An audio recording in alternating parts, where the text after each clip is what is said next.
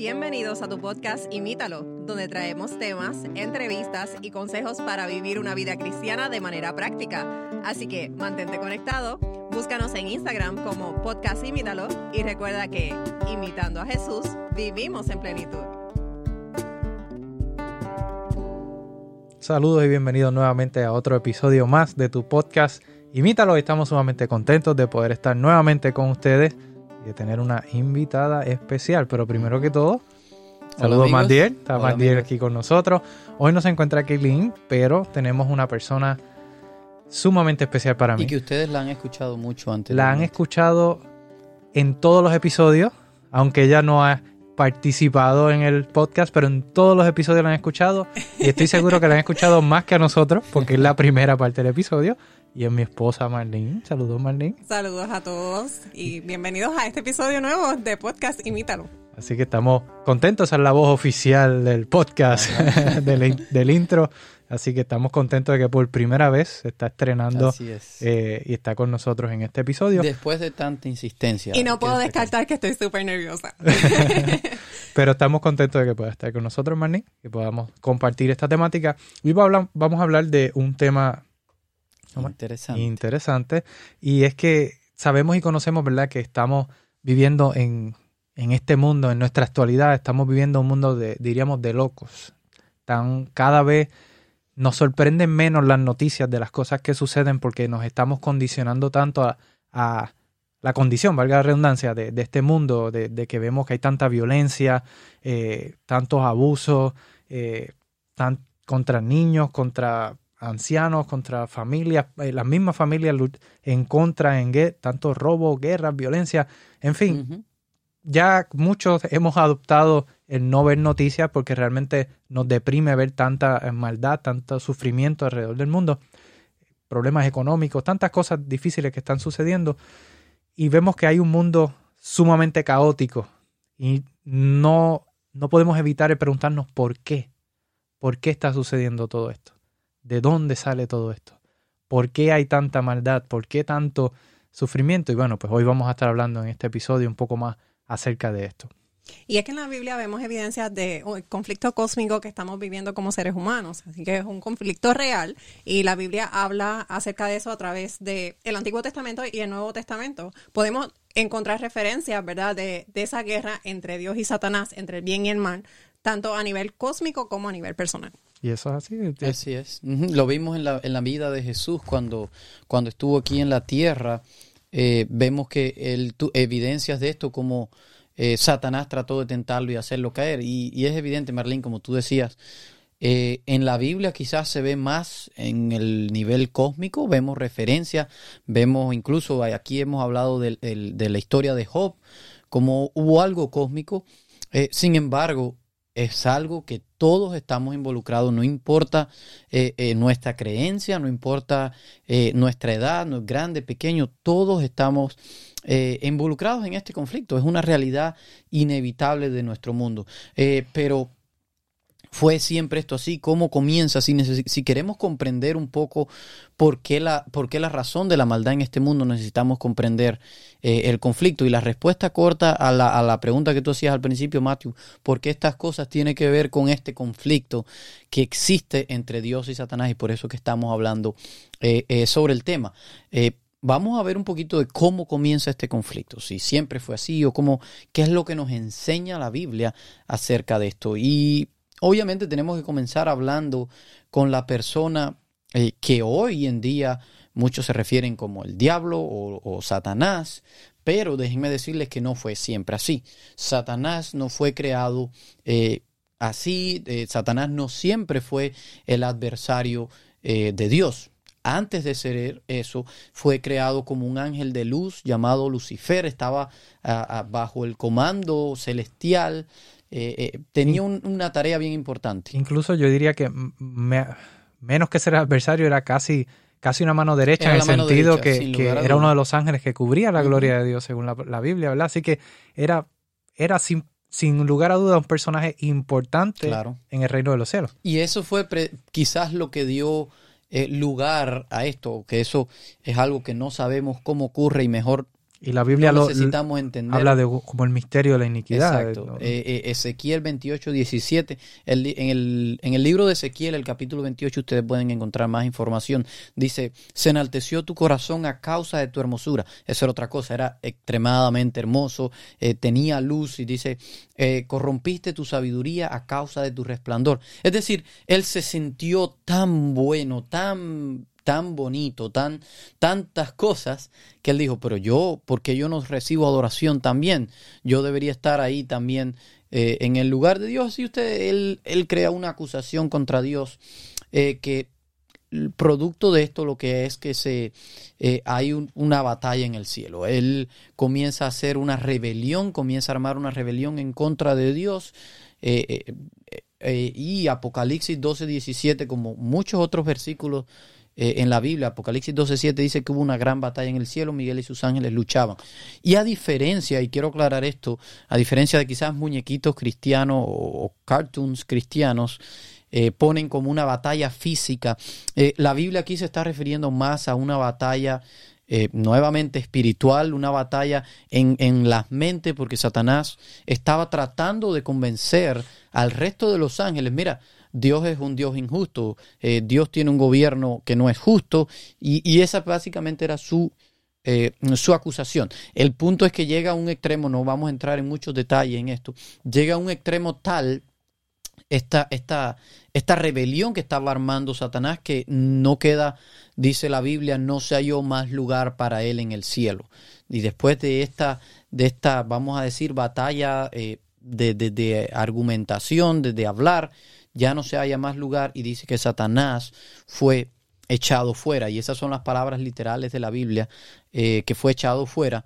¿Y por qué decimos esto? Porque eh, pueden algunos pensar que Satanás fue enviado a la tierra, cosa que no es así porque la Biblia dice que fue echado tierra. Y dicho sea de paso, si vemos la Biblia cronológicamente, la creación de lo que es la tierra que nosotros tenemos hoy, la creación de la raza humana fue hasta después eh, de esta caída. Eh, incluso algunos creen que eh, como Satanás en esa, en esa caída que tuvo, en esa expulsa, que fue expulsado del cielo, dice la Biblia que arrastró a la tercera parte de los ángeles del cielo. Así que Dios con la creación también de la raza humana, algunos creen que tenía como objetivo que, pues, vamos a decir, nuevamente Repoblar ese espacio que había quedado. Y esa es la razón por la que Dios crea la tierra, Adán y Eva, la raza humana, y nuevamente, eh, a pesar de esto, Dios no lo creó diferente, porque él pudo haber dicho, bueno, yo creé a Lucifer libre como a todos los demás criaturas, y se me ha revelado. Dios ahora podía haber dicho, bueno,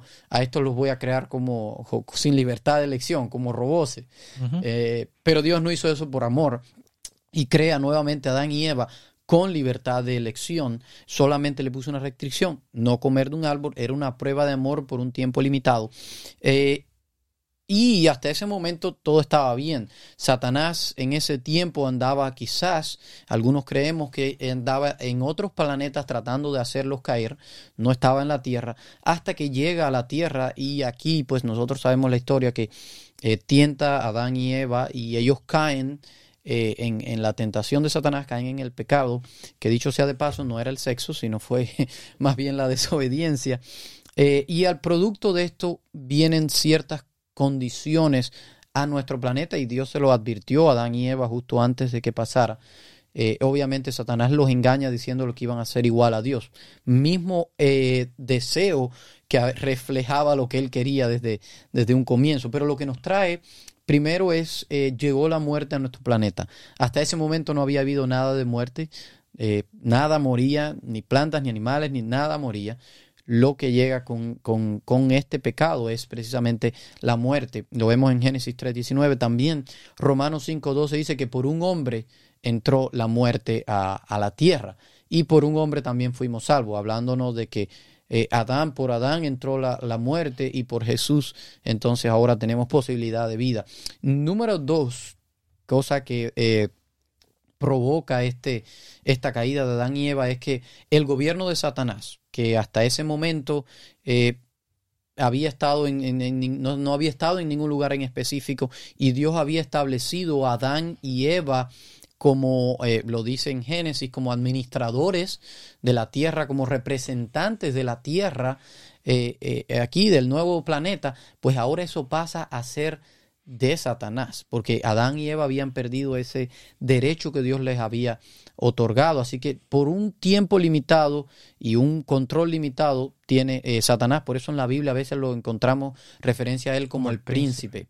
De este mundo. Así que eh, eso es otra cosa que perdimos con la caída. Y número tres, también trajo como consecuencia la depravación de la raza humana, tanto en el aspecto intelectual, moral e espiritual. Poco tiempo después de, de Adán y Eva tenemos la historia de Noé que dice que la raza humana estaba a tal punto que tuvo que haber eh, un diluvio. Así que esas son las consecuencias que trajo eh, eh, la caída. Pero así es lo que da origen a este, este conflicto. Y era el conflicto cósmico al cual se refería Marlene, que vemos evidencia en toda, la, Biblia, Y es precisamente este, esta guerra que existe desde el principio de nuestra historia entre, entre el bien y el mal, entre Dios y Satanás.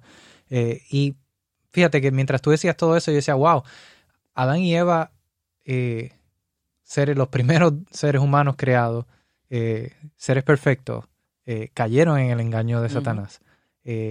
nosotros hoy, miles de años después, mucha depravación, mucho, mucho más quizás pecados ha introducido al mundo. ¿qué, ¿qué, esperanza tendremos? ¿Y qué, qué, qué, qué herramienta nos habrá dejado Dios para nosotros poder vencer? ¿Nos habrá dejado entonces a la derriba? Eh, este, viviremos realmente sin esperanza porque ya nuestros primeros padres cayeron y nosotros no podemos hacer nada. Bueno. Y pensando si describimos cómo era ese ángel antes de caer, y vale destacar que todavía sigue siendo eh, un ángel poderoso, aunque es un ángel del mal, sigue teniendo poder. Nosotros como seres humanos tendremos, posibilidad, capacidad, tendremos algún chance en esa batalla. No, yo, yo estoy seguro, y la Biblia también lo, lo, supports, lo confirma. Lo confirma este punto, es que nosotros no tenemos la capacidad de vencer al enemigo. el menor chance. Así que estamos en, eso significa entonces que estamos sin oportunidad, significa entonces que no tenemos ninguna oportunidad para vencer al enemigo. Bueno, la Biblia dice que por nuestras propias fuerzas de cierto no tenemos ninguna oportunidad, pero la Biblia nos habla de que Dios y Jesús nos han dejado una unas herramientas, digamos, una, la, vamos a hacer referencia a Efesios capítulo 6, eh, y allí habla de una armadura, y pensando en esta guerra, ¿verdad? Y pensando en el contexto de que escribe Pablo aquí de, la armadura de, los romanos en aquel entonces, eh, vemos que hay unas eh, similitudes entre la armadura que utilizaba el romano y la armadura del cristiano, y de eso vamos a estar hablando como unas herramientas que el Señor nos ha dado. Y en el versículo 14 comienza hablando acerca de la verdad. Y ese es el, primer elemento que queremos eh, señalar. Y nos dice allí que debemos ceñirnos, eh, estar ceñidos con la verdad. Eh, la palabra de Dios nos habla mucho acerca de la verdad. Y nos habla de, desde el Antiguo Testamento hasta el Nuevo Testamento, en Proverbios 23, 23 dice, compra la verdad y no la venda. Cristo cuando vino a este mundo dijo, yo soy la verdad, el camino y la vida nadie viene al Padre si no es por mí. Quiere decir que la verdad no es algo relativo. Y eso es algo que hoy en día se enseña bastante. Así que, y, y quizás al decir esto, quizás cause un poco de, polémica o controversia en, aquellas personas que piensan que quizás la verdad es relativa, pero según la Biblia, yo entiendo que es bastante claro y el Señor dice, mira, si yo soy el camino, la verdad y la vida, pues entonces la verdad no puede ser relativa porque, la verdad es Cristo Jesús. Así que solamente hay una verdad Solamente hay un camino, solamente hay un acceso a la vida eterna y es a través de Cristo Jesús. Así que... Lo que pasa es que pienso yo que en este mundo como tú mencionabas al principio, describías este eh, nuestro planeta y este siendo un planeta donde todo el mundo engaña, todo el mundo miente y es tan difícil. Los medios de noticias engañan y, manipulan y entonces uno dice, bueno, pues qué creer, todo, yo ya no creo nada, pero hay, hay, hay, algunas cosas que sí podemos creer y ese, y ese es Cristo, en Cristo podemos creer. Y en Efesios 6 también nos habla de la justicia, sí que nos dice vestidos, es otro de los elementos. Sí, vestidos con la coraza de justicia. Y la justicia es un símbolo de santidad, ¿verdad? Es un símbolo de, de, de la protección de la vida. Y de paso que en la armadura de del soldado romano se encontraba eh, cubriendo ciertos órganos de vital importancia, o sea, estaba sobre el pecho, que cubría el corazón y también los órganos vitales. Así que la justicia es una característica de Dios, la cual el creyente debe poseer. Así es. Eh, me llama la atención de esa, Marlene, que tú mencionas que, que la justicia humana, dice, eh, Zacarías nos dice que nuestra justicia es como trapos de inmundicia. Es decir, si nosotros queremos tener algún chance en esta batalla. No podemos ir con nuestra justicia, que porque eso no te va a dar nada. Una por encima, que es la de Cristo. La justicia de Cristo. Y Mateo, algo que quería mencionar de lo que tú decías es que eh, como cristianos necesitamos comenzar en esta batalla, vamos a decir, un nuevo creyente debe comenzar, a, porque a enlistarse en esta batalla, eh, el sermón que escuchábamos hoy hablaba de que solamente hay dos, dos comandantes, ¿no?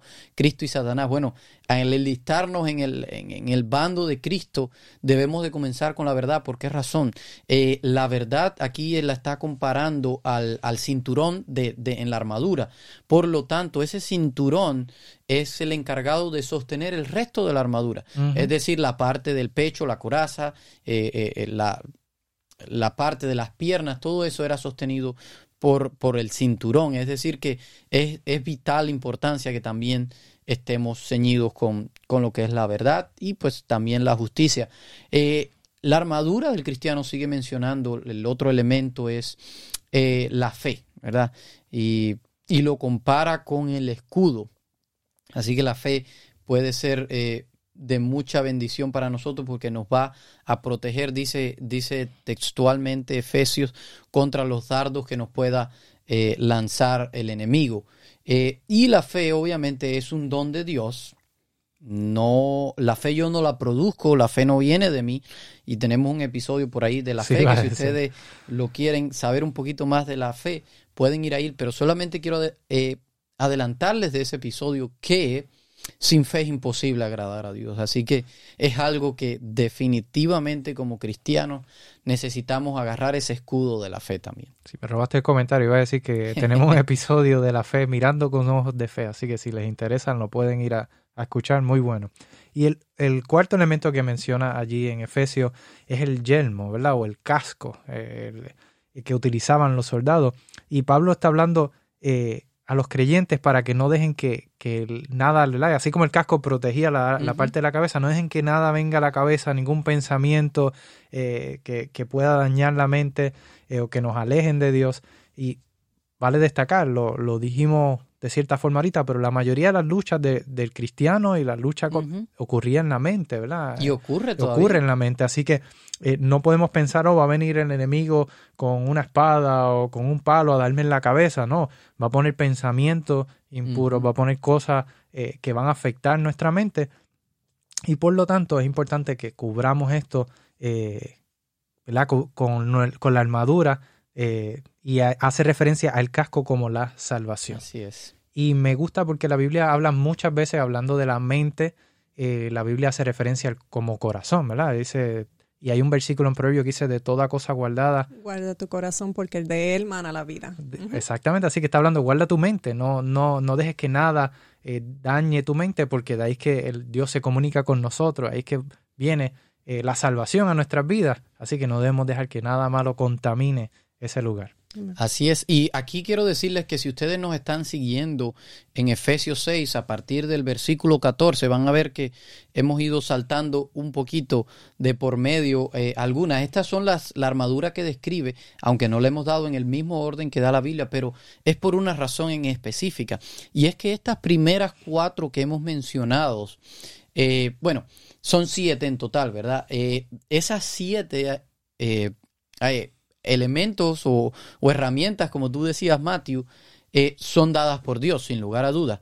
Eh, y, podemos hacer referencia, si vemos eh, la verdad, ya tú decías que la verdad es Cristo, la justicia es también la justicia de Cristo, no mi justicia, la fe la salvación. no es mía, Él la produce la salvación, no hay nada que yo pueda agregarle, no hay nada que yo pueda hacer sobre esa salvación. Es decir, estas cuatro primeras que acabamos de ver, eh, son cosas, son dones, podemos llamarles, que Dios nos entrega una vez creemos en Él, una vez nos convertimos en creyentes y en seguidores de Jesús. Él nos entrega estos dones.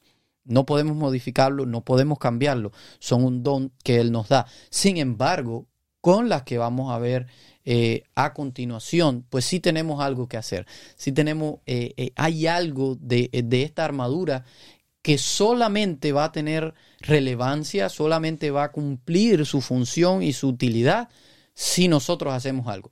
Y estamos hablando, el siguiente que menciona aquí el, el texto de Efesios 6 es que es el Evangelio de la paz o, la presto del Evangelio, dicen otras versiones. Eh, y a lo que se está refiriendo es precisamente a la predicación del Evangelio. Y el texto dice, estad firmes con el apresto del Evangelio o con el Evangelio de paz.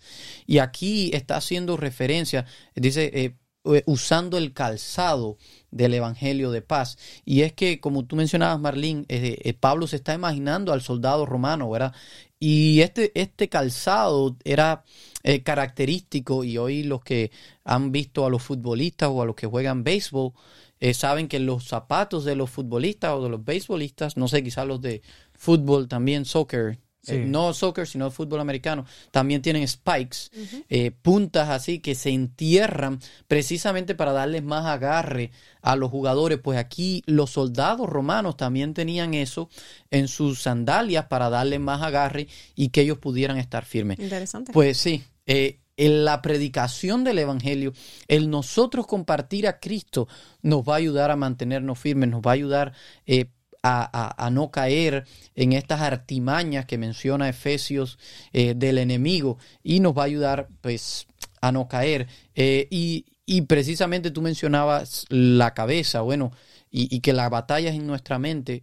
El estar ocupado en las cosas de Cristo, el estar ocupado en la predicación, no va a dar tiempo para que hayan malos pensamientos en nuestra mente porque vamos a estar ocupados. Y, y hay otro, no sé, ahora que lo pienso, Mm, sí, no sé si es un texto bíblico o es una frase popular entre la cristiandad que es eh, mente ociosa, taller del diablo. Es una frase, ¿verdad? Bastante sí, común. Sí. mi abuela me lo decía mucho cuando me veía ociosa. Yo se lo digo mucho a mi hijo también. Cuando lo veo ocioso, mente ociosa, taller de Satanás. Así que, eh, ¿y por qué decimos eso? Bueno, pues cuando uno está ocupado en las cosas de Dios, en el Evangelio específicamente, no hay lugar para darle oportunidad al chisme, a, la crítica, a estar pendiente, mira, que él vino con esta ropa o no vino con aquella ropa o no se puso corbata o no se puso... No estamos pendientes a nada de eso porque estamos enfocados en el avance del Evangelio y yo creo que esa, esa es una de las mejores herramientas que, que podemos aferrarnos o hacer uso de ella. Eh, compartir el Evangelio y no mirar al hermano que tengo al lado, sino compartir el mensaje tan maravilloso que el Señor nos ha dado. Y una de las más importantes, bueno, una de las más importantes, definitivamente todas son importantes, pero una sumamente importante que... Y diferente. Y diferente porque se usa en ofensiva. Eh, y, Pablo la menciona allí como la espada. Así que de todo, las demás herramientas de las que mencionamos aquí son de defensa. Son de defensa. La única de ofensiva que, que, se menciona es la espada. ¿Y con qué se compara la espada? Con, la, palabra, de Dios. La palabra de Dios. Y hemos escuchado mucho acerca de la espada y que es cortante como dos filos. Y, y hemos, ¿verdad? Hay muchas referencias en la Biblia que habla de la Biblia como una espada. ¿Y por qué como una espada? Bueno, porque cuando vienen los ataques del enemigo, es de lo que podemos aferrarnos para decir no. hizo Jesús. Y, a eso iba, podemos aferrarnos para decir no, esto no es así, esto no es así, porque Jesús mismo, cuando Satanás venía con medias verdades, porque tampoco fue que vino con completas mentiras, fue con medias verdades, le dijo, mira, tus ángeles mandará y, y, cuidarán tu pie para que no tropiece, y, y, y, aprovecha, y tergiversaba la palabra, pero como Jesús conocía bien la, palabra, la palabra, le puede decir, no, escrito está tal cosa, y escrito está. Y, nosotros debemos de estudiarla para poder tener la capacidad cuando el enemigo venga con medias verdades, no, porque no va a venir con totales mentiras, cuando venga con medias verdades, entonces nosotros podemos decir, no, escrito está en la palabra de Dios, esto es así y esto es así. Y entonces así que es nuestra herramienta de ataque eh, para poder ¿verdad? defendernos de, de, esa, de esos ataques que estamos recibiendo nosotros, valga la redundancia. Y es sumamente importante, lo hemos enfatizado, hemos también tenido episodios de cómo estudiar la Biblia, hemos dado herramientas, hemos dado consejos. Es sumamente importante que estudiemos la palabra de Dios. Amén. Y la última armadura de la que habla Pablo es la... Pero no menos importante. Exactamente, es la oración. Así que el creyente, ¿verdad? Nosotros como creyentes estamos llamados a orar sin cesar. De paso que Pablo eh, comienza a hablar acerca de esta lucha espiritual y nos ordena a buscar la fortaleza en el Señor y en el poder de su fuerza. Así que la oración con constante es la única manera en la cual el creyente puede fortalecerse espiritualmente.